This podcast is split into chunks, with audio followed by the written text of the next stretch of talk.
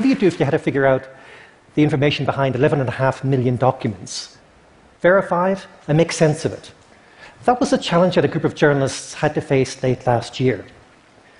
An anonymous person calling himself John Doe had somehow managed to copy nearly 40 years of records of the Panamanian law firm Mossack Fonseca. This is one of many firms around the world that specialize in setting up accounts in offshore tax havens, like the British Virgin Islands, for rich and powerful people who like to keep secrets. John Doe had managed to copy every spreadsheet from this firm, every client file, every email, from 1977 to the present day. It represented the biggest cache of inside information into the tax haven system that anyone had ever seen. But it also presented a gigantic challenge to investigative journalism. Think about it 11.5 million documents containing the secrets of people from more than 200 different countries. Where do you start with such a vast resource? Where do you even begin to tell a story that can trail off into every corner of the globe and that can affect almost any person in any language, sometimes in ways they don't even know yet? John Doe had given the information to two journalists at the German newspaper Süddeutsche Zeitung. He said he was motivated by, and I quote, the scale of the injustice that the documents would reveal. But one newsroom alone can never make sense of such a vast amount of information. So the Süddeutsche Zeitung reached out to my organization in Washington, D.C., the International Consortium of Investigative Journalists. We decided to do something that was the very opposite of everything we've been taught to do as journalists share. By nature, investigative reporters are lone wolves we fiercely guard our secrets, at times even from our editors, because we know that the moment that we tell them what we have, they'll want that story right away. And to be frank, when you get a good story, you like to keep the glory to yourself. But there's no doubt that we live in a shrinking world and that the media has largely been slow to wake up to this. The issues we report on are more and more transnational. Giant corporations operate on a global level. Environmental and health crises are global. So, too, are financial flows and financial crises. So, it seems staggering that journalism has been so late to cover stories in a truly global way. And it also seems staggering that journalism has been so slow to wake up to the possibilities that technology brings rather than being frightened of it. The reason journalists are scared of technology is this the profession's largest institutions are going through tough times because of the changing way that people are consuming news.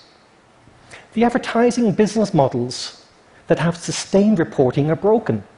And this has plunged journalism into crisis, forcing those institutions to re examine how they function. But where there is crisis, there is also opportunity. The first challenge presented by what would eventually become known as the Panama Papers was to make the documents searchable and readable. There were nearly 5 million emails, 2 million PDFs that needed to be scanned and indexed, and millions more files and other kinds of documents. They all needed to be housed in a safe and secure location in the cloud. We next invited reporters to have a look at the documents. In all, reporters from more than 100 media organizations in 76 countries, from the BBC in Britain to Le Monde newspaper in France to the Asahi Shimbun in Japan. Native eyes on native names, we called it. The idea being, who best to tell you who was important to Nigeria than a Nigerian journalist? Who best in Canada than a Canadian? There were only two rules for everyone who was invited. We all agreed to share everything that we found with everybody else. And we all agreed to publish together on the same day. We chose our media partners based on trust that had been built up through previous smaller collaborations and also from leads that jumped out from the documents. Over the next few months, my small non-profit organization of less than 20 people was joined by more than 350 other reporters from 25 language groups. The biggest information leak in history had now spawned the biggest journalism collaboration in history. 376 sets of native eyes doing what journalists normally never do, working shoulder to shoulder, sharing information, but telling no one. For it became clear at this point that in order to make the biggest kind of noise, we first needed the biggest kind of silence. To manage a project over the many months that it would take, we built a secure virtual newsroom. We used encrypted communication systems, and we built a specially designed search engine. Inside the virtual newsroom, the reporters could gather around the themes that were emerging from the documents. Those interested in blood diamonds or the exotic art, for instance, could share information about how the offshore world was being used to hide the trade in both of those commodities. Those interested in sport could share information about how famous sports stars were putting their image rights into offshore companies, thereby likely avoiding taxes in the countries where they plied their trade. But perhaps most exciting of all were the number of world leaders and elect politicians that were emerging from the documents. Figures like Petro Poroshenko in Ukraine, close associates of Vladimir Putin in Russia, and the British Prime Minister, David Cameron, who was linked through his late father, Ian Cameron. Buried in the documents were secret offshore entities such as Wintris Inc., a company in the British Virgin Islands that had actually belonged to the sitting Icelandic Prime Minister. I like to refer to Johannes Kristjansson, the Icelandic reporter we invited to join the project, as the loneliest man in the world. For nine months, he refused paid work and lived off the earnings of his wife.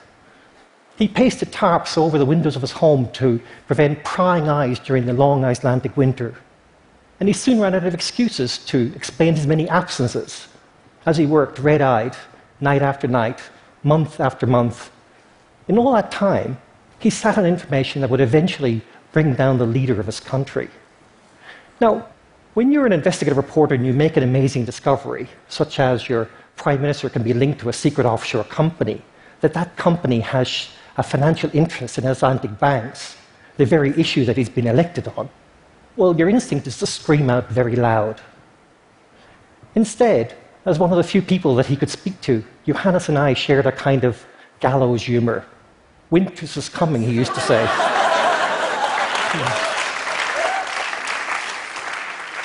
we were big fans of Game of Thrones. Now, when Johannes, and reporters like Johannes wanted to scream, they did so inside the virtual newsroom. And then they turned those streams into stories by going outside the documents to court records, official company registers, and by eventually putting questions to those that we intended to name. Panama Papers actually gave the reporters, or allowed the reporters to look at the world through a different lens from everybody else. As we were researching the story, unconnected to us, a major political bribery scandal happened in Brazil. A new leader was elected in Argentina. The FBI began to indict officials at FIFA, the organization that controls the world of professional soccer. The Panama Papers actually had unique insights into each one of these unfolding events. So you can imagine the pressure and the ego dramas that could have ruined what we were trying to do. Any one of these journalists, they could have broken the pact, but they didn't. And on April 3rd this year, at exactly 8 p.m. German time, we published simultaneously in 76 countries.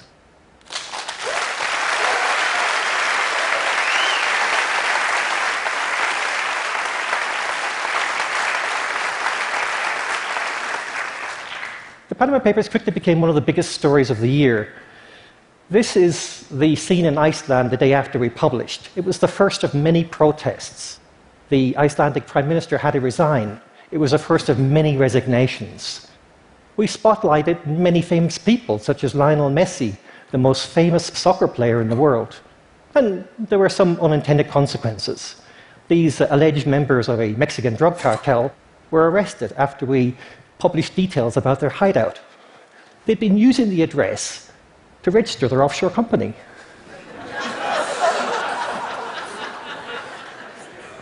There's a kind of irony in what we've been able to do.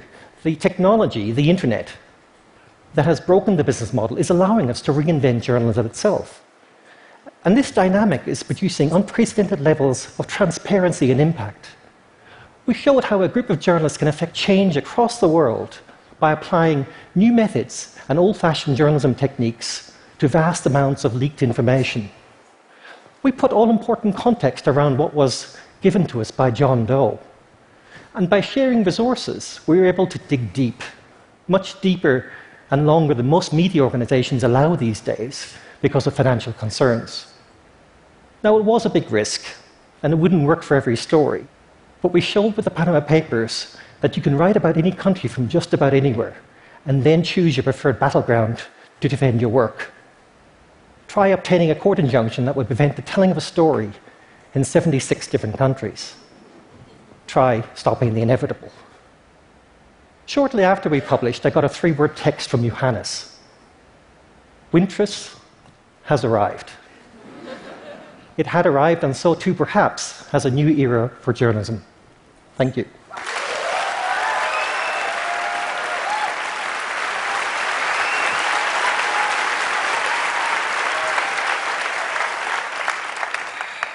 Gerard, thank you. I guess we're going to send that applause to the 350 journalists who worked with you, right? uh, I have a couple of questions that I would like to ask you. And the first one is you have been working in secrecy for over a year with 350 something colleagues from all over the world.